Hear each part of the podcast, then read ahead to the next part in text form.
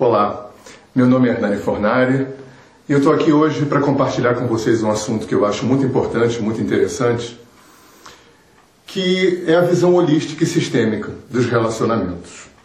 Antes de entrar é, no assunto principal da questão, né, o que, que é uma visão holística, o que, que é uma visão sistêmica, e, e juntar isso com a história dos relacionamentos, eu convido vocês para a gente fazer um passeiozinho ao passado, para que a gente possa é, dar uma olhada sob que pontos de vista em relação à vida, sob que parâmetros, sob que ideologia, sob que moral e ética, vamos chamar assim, a nossa cultura se constrói, né? que a nossa cultura, é, de que forma a nossa cultura oferece um subsídio filosófico para o ser humano.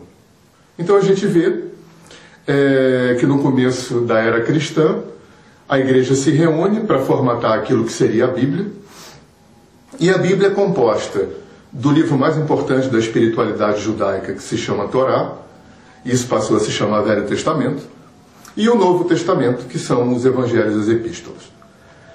É, a coisa mais contundente que aconteceu nesse processo de pegar o livro de uma religião e anexar no livro da outra foi que a Igreja Católica, ao invés de aceitar a interpretação daquele livro que ela estava anexando na escritura dela para formar a Bíblia Sagrada, ela resolveu interpretar aqueles mitos porque principalmente o Pentateuco, que foram os cinco livros que Moisés trouxe da montanha, e muito especialmente a Gênese, que tem o mito da criação, Adão e Eva, é, a queda de Lúcifer, aquela coisa toda, né? aqueles mitos todos, é, são mitos. Na religião judaica existe uma ciência que se chama Kabbalah, onde as pessoas vão estudar o que, que aquilo quer dizer. Então, a religião católica passou há dois mil anos atrás, e até hoje tem muita gente que vê a vida assim, acredita que Deus fez o mundo em sete dias, que teve realmente um casal inicial, que o cara comeu uma maçã, que a serpente deu. Perdoe, eu estou um pouco gripado. É, que o anjo mais querido de Deus teve inveja e veio e arrebatou um monte de anjos que viraram demônios, e hoje tem uma briga do bem contra o mal, um cabo de guerra entre Deus e Satanás. Parece brincadeira? Mas muita gente acredita nisso hoje, e principalmente o que está por dentro disso. Você é pecador e culpado de nascença. A mensagem é essa. Porque essa mensagem que traz a ferramenta de dominação. Eu não sou ninguém. Eu não sou ninguém e tenho uma vida para seguir o book direitinho, né? para que Deus, que não está aqui, porque aqui tem uma guerra do bem contra o mal, para que esse Deus possa me aceitar ou não. Ou não é eterno, é complicado para caramba. Isso parece uma brincadeira, gente, mas não é. Nós viemos há dois mil anos construindo uma cultura acreditando nisso. Que o ser humano é alguém que não é e não tem, que vem zerado e que tem que se construir e ainda tem que se construir dentro de uma briga do bem contra o mal. É muito pesado, muito complicado, isso é, criou uma série de armadilhas para o ser humano. A principal delas é, já que eu não sou e que eu não tenho, e já que a minha alma não suporta não ser e não ter, eu vou buscar aonde? Fora. Aí eu vou buscar nos relacionamentos. Aí eu vou buscar é, no meu trabalho, eu vou buscar na vida social. A gente usa um termo aqui que é ancorar. Então eu vou me ancorar. Né? Aí em consultório eu recebo pessoas que surtam. Ah, o que, que, eu, que eu vou fazer quando me aposentar? Estou me aposentando. Estou entrando em parafuso. Meus filhos estão saindo de casa. Estou me separando. Olha só que tapete puxado. Porque não ensinaram para gente que a gente não é pecador nem culpado de nascença, gente. Né? É, é, é, é, essa outra possibilidade de ponto de vista, não como verdade, não como doutrina, que eu venho compartilhar com vocês. Né? E, na minha opinião, isso começa de dentro da nossa própria cultura, com muitos elementos que vão se encaixando. Né? Bacana poder fazer essa costura com vocês. Né? Teve um Allan Kardec na França, teve um Freud na Áustria, né, que para mim foram as pessoas que abriram esses portais para a gente poder, para eu poder estar tá falando nessa linguagem que eu vou falar aqui. Né? O Kardec veio trazer conhecimentos que já eram, já eram presentes na vida oriental há muitos milênios, na vida dos povos nativos, né, que a gente chama hoje de xamanismo, né, a compreensão da vida depois da morte, da reencarnação, da, é, da possibilidade de comunicação com quem já desencarnou. Né? Só que o ser humano tem construído religiões em torno disso. Né? Eu, pessoalmente, não sou uma pessoa religiosa, eu sou uma pessoa naturalista, para mim tudo isso é natural, não tem sobrenatural nem natural, é, espiritual e profano, místico e mundano, isso para mim não existe mais. Né? Ou tudo é sobrenatural ou tudo é natural. Porque o que essas culturas antigas vêm dizer para gente é que, antes de mais nada, que a existência é um ser só. Quem quer que seja Deus é um ser só. E nós fazemos parte dessa estrutura. Né? Holístico é a própria compreensão de que na parte está presente o todo. Sistêmico é a compreensão de que somos uma teia totalmente interagente, interdependente. É, os índios falam uma coisa interessante: você pegar uma, uma enorme teia de aranha na Amazônia e fizer mexer numa pontinha, a teia inteira mexe. Essa compreensão. Eu vou pedir muito a ajuda aqui dos povos do Oriente, do, do, da sabedoria dos xamãs, para poder complementar aqui o nosso. para poder formar um pensamento para oferecer para vocês, mas eu vou chamar primeiro do próprio mundo ocidental. Eu falei do Kardec, eu falei do Freud, não é? Um neurologista austríaco, numa Áustria muito certinha, muito careta, século XIX. Ele não era xamã nem yoga, ele era judeu numa psiquiatria, numa neurologia que conhecia pouco o cérebro, que conhecia poucas, muito pouco as doenças que queria tratar, esse homem, um gigante, conseguiu denunciar aqui para o Ocidente o inconsciente, os complexos, a libido, id, ego, alter ego, conceitos que maravilhosamente já também já eram profundamente conhecidos desses povos antigos Assim como outros dois gigantes, na minha opinião, que vieram depois, Dr. Jung, Dr. Reich. Dr. Jung, quando traz os conceitos de é, self, inconsciente coletivo, arquétipo, Reich, quando traz o conceito de orgon, a compreensão do corpo, como sentir está no presente. Isso é uma coisa muito importante para a gente aqui. A gente vem de uma cultura que se constrói daqui para cima. Lembra? Penso, logo existo? O equívoco mais delicioso que existe. Talvez sinto, logo existo fosse mais verdadeiro, ou existo, logo penso. Né? Para pensar, você precisou nascer, aprender a falar. Né? Sinapses precisaram é, construir a sua cognição, pensar em linguagem, mas sentir, terceira semana de gestação da barriga da sua mãe, sistema nervoso central, começando a se construir, você já aferia a vida pela via do sentir. Então, sentir está no presente. Sentir é corporal. Quem de nós não vive um ping-pong da mente entre passado e futuro? Um passado que, não, que a gente não pode mudar, isso gera angústia. Um futuro que a gente não sabe se vem como a gente quer, até para compensar o passado, que a gente não pode mudar, isso gera ansiedade. Olha só. E a gente fica nesse ping-pong, com uma dificuldade enorme de fazer contato com esse corpo que está no presente, com esse corpo que sente a gente não construiu uma cultura de sentir, a gente construiu uma cultura de pensar. Então talvez esses gigantes tenham vindo abrir esses portais, todos, né, para chegar aonde eu quero chegar aqui também. Vamos, vamos viver sob outro ponto de vista? Porque depois do, do, do Kardec, depois do, do Freud, do Jung, do Reich, lá pelo começo do, do século XX, os cientistas que estavam investigando as menores porções de matéria, os nórdicos, os alemães, descobriram que a realidade no mundo subatômico funciona totalmente diferente daqui, do mundo newtoniano. Então, essa cultura é, é, cristã, branca, ocidental que a gente vive, ela é construída em cima de um tripé, que é a Igreja Católica, a, a, a, o pensamento mecanicista, reducionista, e o pensamento cartesiano. Essa é a base que se constrói a nossa cultura. Muito distante do corpo, né? E muito distante de, um, de uma visão mais expandida, que é o que eu acho que aconteceu nos anos 60, 50 e 60 nos Estados Unidos, na Europa, através do, da geração beat, do movimento hippie, a invasão é o que a gente chama da invasão do Oriente no Ocidente. Quem, hoje, infelizmente, não ainda a massa miserável, mas quem de nós, classe média, formadora de opinião, ou classe A, quem não conhece, quem não, nunca fez yoga, não experimentou acupuntura, shiatsu, nunca ouviu falar de budismo, feng shui, chakras, macrobiótica, até novela da Globo já teve uns anos atrás. Então, essas culturas entraram na nossa cultura e não é por moda. Talvez tenha sido para compor a possibilidade de um outro ponto de vista em relação à vida. A Terra está em emergência. E não é a técnica que vai salvar o planeta. É a mudança de ponto de vista do ser humano. Com o quê? Com relacionamento com a vida. A vida é toda relacionamento.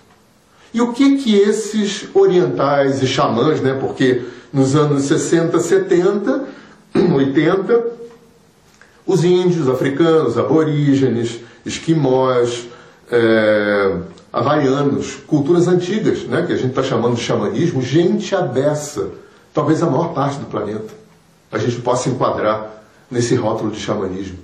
O que, que será que esses povos antigos do Oriente e esses índios que nem escreveram, nem desenvolveram escrita, têm para contribuir? Talvez seja exatamente essa noção de que nós não somos separados de nada, de que nós somos um grande corpo, um único corpo eu não tenho um conceito sobre Deus, eu gosto de chamar de consciência. Para mim, tudo é consciente. Está aqui é consciente, inteligente. É que a gente está preso numa ideia de que consciência e inteligência depende de um cérebro cheio de neurônios. Eu estou olhando consciência e inteligência né, no sentido mais amplo, numa imensa teia funcional. Né? E se a ideia do holístico é que cada parte contém um todo, né? Cada parte contém o todo. Como é que eu vou ser pecador e culpado de nascença? Como é que eu vou ser um ser que não é e que não tem? Isso é muito pesado. Então, o que eu acho que esses povos vieram trazer, essas culturas antigas, foi, em primeiro lugar, a concepção de que eu já sou e já tenho. Eu sou Deus, só que eu não sei. Olha que bacana. Parece uma firula filosófica, né, para a gente se divertir. Mas isso é a infraestrutura de um pensamento que vai se desdobrar na formação do nosso caráter, da nossa personalidade, vai fomentar e, e vai ser como vai funcionar a fisiologia mecânica dos nossos relacionamentos. Se eu penso que não tenho e que não sou, a única coisa que eu consigo fazer, gente, é vampirizar. A gente fala de brincadeira nos cursos, que a gente carrega dentro da gente os personagens, que é o ladrão, o escravo, a prostituta, o vampiro, que são seres que vão se alternar na tentativa desesperada da nossa alma de não viver em completude. Se não aprendi a buscar dentro de mim, que é isso que os povos do Oriente, que os povos nativos estão fazendo há 5 mil anos pelo menos, eu vou tentar buscar fora de mim. Né? Por isso aquela história do pessoal que sente tapete puxado quando vai se, se, quando está se separando, quando está se aposentando, quando os filhos estão saindo de casa. Quem sou eu sem aquilo no qual eu me ancorei? Olha, olha que tenso, que pesado, que difícil porque é, como é que você vai buscar uma coisa que você já tem? Como é que você vai se transformar naquilo que você já é? Né? Isso traz um, um, um, postulado muito interessante, uma frasezinha que eu li em algum lugar, mas que foi de, de diferencial para mim. Eu não sou alguém que veio aqui para construir alguém que não é. Eu sou alguém que veio aqui para desconstruir tudo o que eu não sou. Olha só. Eu não tenho nada para construir, porque eu já sou. Só que eu não sei que sou. Eu sei lá porque que o Criador, seja lá quem ele for, fez um inconsciente. E 90% é o que a neurociência hoje aceita como o tamanho do inconsciente no espaço psíquico. Não é mensurável. Vamos lá, que fosse 50. Metade de mim está vivendo aqui agora de uma forma não consciente. Eu sei lá por que, que é assim, mas é assim. O Freud veio trazer essa informação que já era para lá de conhecida desses povos antigos. Para lá de conhecida.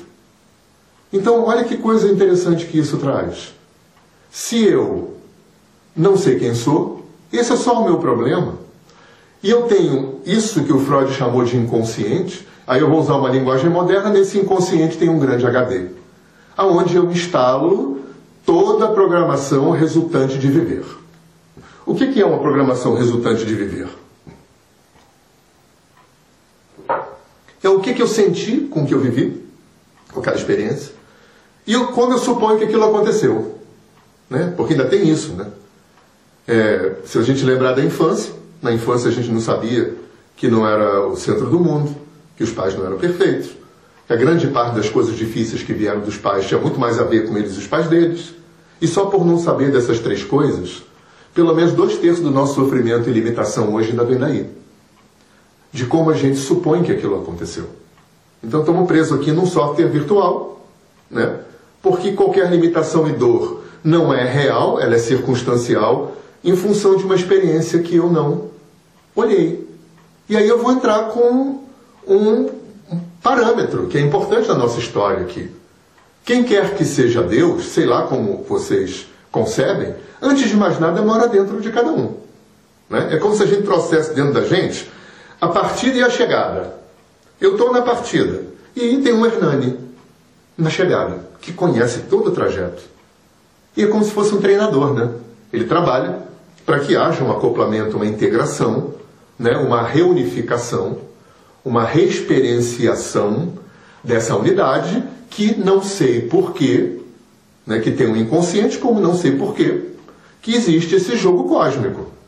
Eu estou longe de mim, afastado, por uma teia, por um véu de experiências que ainda não foram equilibradas. Se eu trago esse Deus dentro de mim, é ele que coatrai, não é teia. Então teia se coatrai, é uma teia inteligente. Cada parte que contém o todo está inteligentemente coatraindo. Toda, o universo inteiro está trabalhando para se reexperienciar quem se é. Essa é a única força que existe no universo. Não tem nenhuma força contra. Não tem nenhuma briga de Satanás com entenderam errado. Né? Talvez o mal, como é a concepção oriental, por exemplo, seja a resistência. Se eu preciso treinar, preciso de resistência. Então Deus dentro de mim, a consciência, a inteligência dentro de mim, atrai para a minha vida, de uma forma inteligente, todas as experiências que eu preciso passar para poder reexperienciar quem eu sou. Não é bacana? Só que a gente não aprendeu assim, isso aí não serve para nada. Enquanto a gente não aprender, a única coisa que a gente consegue é fazer isso repetir e ficar buscando o culpado. Tem uma frase bacana que eu aprendi de um amigo meu: você quer ser feliz ou ter razão? E a gente quer ter razão, desesperadamente. Porque se eu sou culpado e pecador, se eu não tenho, não sou nada, imagina se eu ainda não tenho, não tenho razão. Então, uma parte do meu psiquismo fica desesperadamente trabalhando para manter a coisa como está, para não não largar aquele pé. Pelo menos razão eu tenho que ter. E aí culpa é uma coisa complicada, né? Porque culpa é invenção da igreja, né? Como ferramenta de dominação das igrejas, não é? Muitas, né? Não tem culpa nenhuma do momento em que tudo é uma grande teia, do momento em que tem essa teia inteligente, é magneticamente inteligente e se autorregula. Quem conhece medicina chinesa, Ayurveda e física quântica, antes de mais nada, é, independente de qualquer conceito e nome que se tenha disso, o universo é uma instância autorreguladora, autorregulável, autorregulada. Descompensou, vai trabalhar, o sistema trabalha. Se a gente tem 90% de inconsciente, paciência. Para quem acredita, como eu acredito, eu nasço de uma barriga materna e esqueço tudo que eu passei. Eu tenho uma amnésia. Eu acordo de manhã e esqueço tudo que eu fiz nas oito horas de sono, um terço da vida. Eu trabalho, encontro gente morta, viva. Só que eu não tenho uma visão religiosa disso, mística. Eu tenho uma visão naturalista. Para mim, como eu falei, é tudo natural. E aí, gente, eh, eu vou instalando esses softwares. Né? Eu atraio uma experiência, né? porque eu preciso aprender aquilo, porque eu preciso integrar aquilo, porque eu preciso me expandir naquela experiência. Atraio um monte delas, muitas eu dou conta. Muitas eu não dou e não, nem estou aqui para dar conta de tudo. Isso dá um estresse danado, eu, não, eu, posso errar sim, eu não tenho que, que, ser perfeito, eu não tenho que dar conta de tudo. A gente vem em consultório como isso é pesado. Né? A gente pode chutar o balde, pode chutar o pau da barraca. Eu não vim aqui para ser perfeito num sentido maior do que seria possível. Isso dá muito estresse. Então, as coisas que eu dou conta se integram no meu sistema e vão abrindo mais espaço de consciência e as coisas que eu não consigo, não posso, ou não quero ver e trabalhar e mexer, ficam na lista de pendência. E aí eu vou trazendo listas de pendência.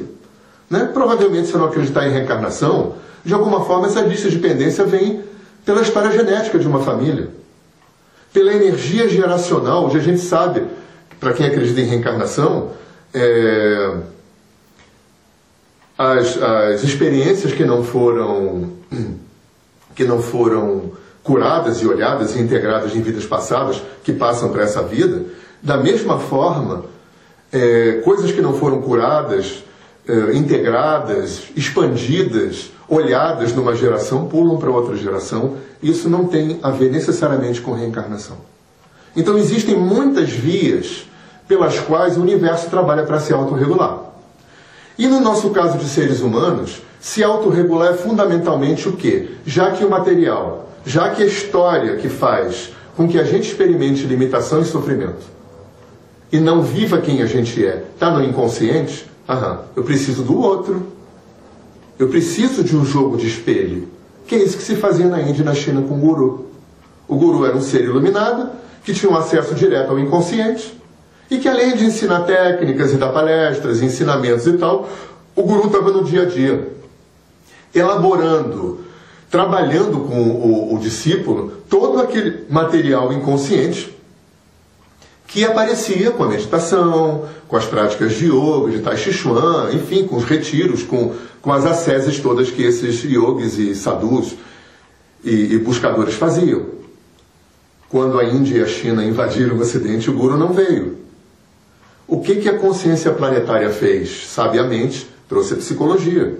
Então, o psicólogo não é um ser iluminado, não tem um acesso direto ao inconsciente, mas é um técnico que também está em processo terapêutico e que pode habilmente acompanhar o cliente né? na digestão, na elaboração desse material que vai aparecendo na terapia. Só que não é só com o guru e com o terapeuta que isso acontece, isso acontece com tudo, gente. Do momento que você saiu pela vagina materna, a grande pulsão, o grande movimento, eu diria que o único movimento realmente, desculpa a redundância, realmente real que existe no ser humano é a busca de si mesmo.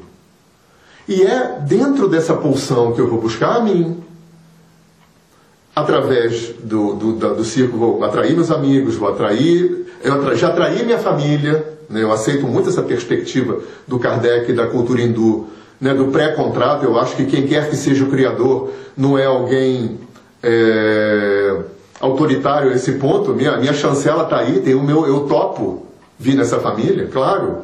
É, Deus não é arbitrário, já que Ele está dentro de mim. Então Deus dentro de mim dá o, o ok também para essa experiência. Olha que bacana. Então eu vou, eu vou, co, eu vou co atraindo. Círculo de amizade, profissional, casamento, relação, tudo. Tudo numa tentativa de buscar o quê? A, a vinda desse material, que é onde está o meu sofrimento. E isso no relacionamento conjugal, amoroso, é muito mais forte, porque tem a paixão. E a paixão é esse surto maravilhoso, mas que felizmente não dura tanto, né? porque é uma doença no bom sentido. Né? Você esquece da vida, só pensa no outro, esquece do trabalho, transa pra caramba. Maravilhoso. É divino o surto da paixão. Aí ele cria o que? Vínculo. Ele cria o que? Uma disponibilidade de abrir a alma e o coração. O amor não é uma coisa que eu não tenho que tem que vir com o outro. Isso é invenção. O outro é necessário para que eu, através do outro, experimente meu próprio amor. Eu não vim vazio, lembra? Eu vim total. Só que eu preciso do outro como uma, uma via de acesso. Aí, como eu não sei disso, quando o outro me abandona, ó, o amor foi embora. Na verdade, o amor não foi embora. O que foi embora era aquele, aquele veículo com o qual agora eu não consigo mais experimentar amor dentro de mim. Gente, ninguém pode roubar nada dentro da gente. Nenhum sentimento, nenhuma capacidade. Nem roubar, nem a gente pode perder. A gente pode não olhar. Né? Por ignorância, por defesa, é isso que a gente tem feito. E isso deve abrir, é isso que eu quero vir trazer também com muita ênfase, um canal de compaixão. Porque, lembra, é, você quer ser, ter razão ou ser feliz? Se eu quero ser feliz, isso abre um canal de compaixão. Se eu entendo que você me atraiu, que eu te atraí, porque além do amor que a gente precisa experimentar através do outro, tem material inconsciente que o dia a dia vai ter que trazer à tona para a gente trabalhar. Foi por isso que nós no, no, nos atraímos, nos co-atraímos. Como a gente não aprendeu, o que, que a gente faz? Se separa. Aí dá um tempo, atrai outra pessoa, quando passa o surto da paixão, as experiências de outro jeito acontecem porque a recorrência é uma das formas que essa inteligência universal tem de manter a pendência em dia, porque a autorregulação precisa acontecer. Então, o que eu venho trazer aqui, entre outras coisas, é um convite para fazer terapia e um convite para fazer meditação. Porque a meditação é esse trabalho de autodigestão de material inconsciente, que é feita bem homeopaticamente. E a terapia, esse exercício feito fora, de uma forma mais dinâmica. Aí não importa a terapia, gente. Fez com a terapia, não gostou, procura outra. Fez com o terapeuta, não gostou, procura outro, até encontrar. Hoje tem centenas de escolas de terapia, dezenas de milhares de terapeutas à disposição. E é uma questão de rapport, uma questão de, de afinidade. E é uma questão de procurar, de ter vontade de se procurar. O Deus dentro de você vai atrair o terapeuta, porque você também vai fazer espelho para ele. E 15 anos de consultório me mostraram isso de uma forma bastante contundente. Então, é, eu vou sugerir aqui para vocês um dever de casa que eu aprendi com uma pessoa que foi muito importante na minha vida como terapeuta e como professor. Ele já passou para o outro lado do rio. E ele me deu dois deveres de casa. O primeiro é, sempre que uma coisa se atravessar no teu caminho na forma de uma pessoa, uma circunstância difícil, chata, terrível, em vez de você procurar um culpado, é, pergunta para você, é, por que, que eu atraí? esse, essa experiência. Não é necessário que você saiba, mas quando você diz para você por que, que eu atraí, você volta a colocar a corresponsabilidade pela cocriação da sua vida nas suas próprias mãos e tem uma parte do psiquismo que é apavorado com isso, que está doido para que isso não aconteça. E quando você fala para o sistema, até o cérebro, se você faz esse exercício constantemente, o cérebro começa a se preparar para operar nessa outra frequência que é muito diferente. Sou pecado e, culpado e pecador, não sou e não tenho, e colocar a responsabilidade na sua mão de que você é apenas um ignorante e que dentro de você tem uma instância, dentro de cada um, que atrai inteligentemente todas as experiências. Nem sempre eu vou saber, né? porque isso também não é só um exercício racional, mas eu coloco essa responsabilidade na minha mão.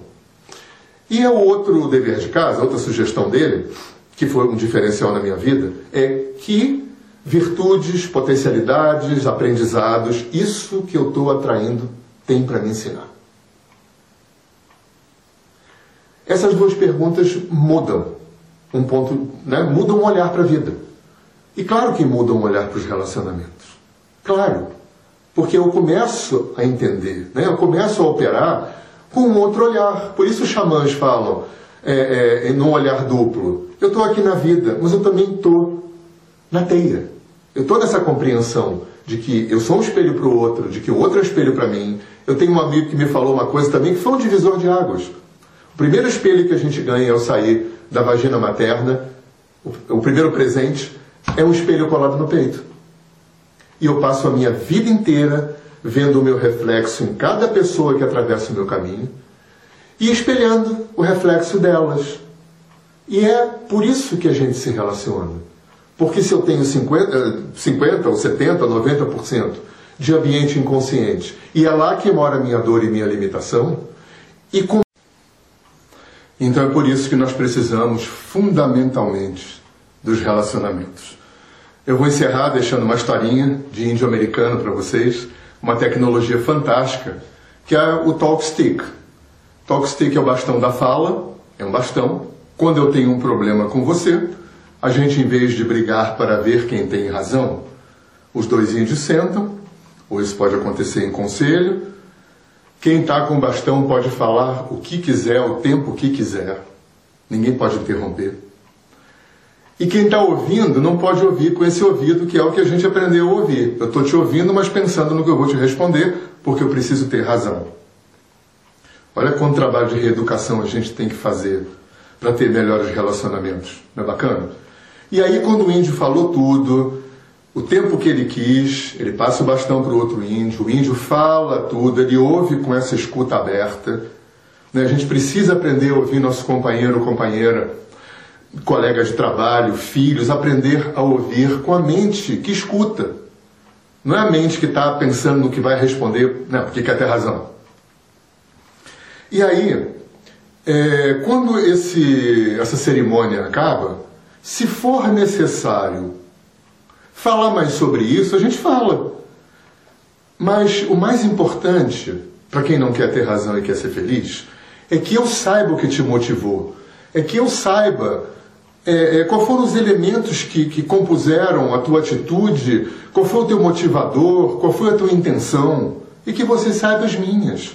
Índio fala muito, a gente tem que aprender a vestir o mocassim do outro. Fica de um grande dever de casa para vocês que eu também recebi e do meu pai, que não é xamã, quando eu era muito pequeno, meu pai falava: a gente tem que aprender a se colocar no sapato do outro. Depois eu aprendi com os índios. A gente tem que aprender a se colocar no mocassim do outro. E eu apliquei isso na minha família, quando meus filhos eram pequenos, fizemos muito bastão que fala, evitou muita briga, porque isso aumenta o espectro de quê, gente? De compreensão e compaixão. E tudo que a gente quer é aumentar esse espaço de compreensão e compaixão no nosso coração, para que a gente possa viver uma boa vida. É, nós estamos aqui à disposição. Quem quiser saber mais sobre o nosso trabalho, o nosso site aparecendo nas legendas. São todos muito bem-vindos ao Congresso, à vida. Um grande abraço.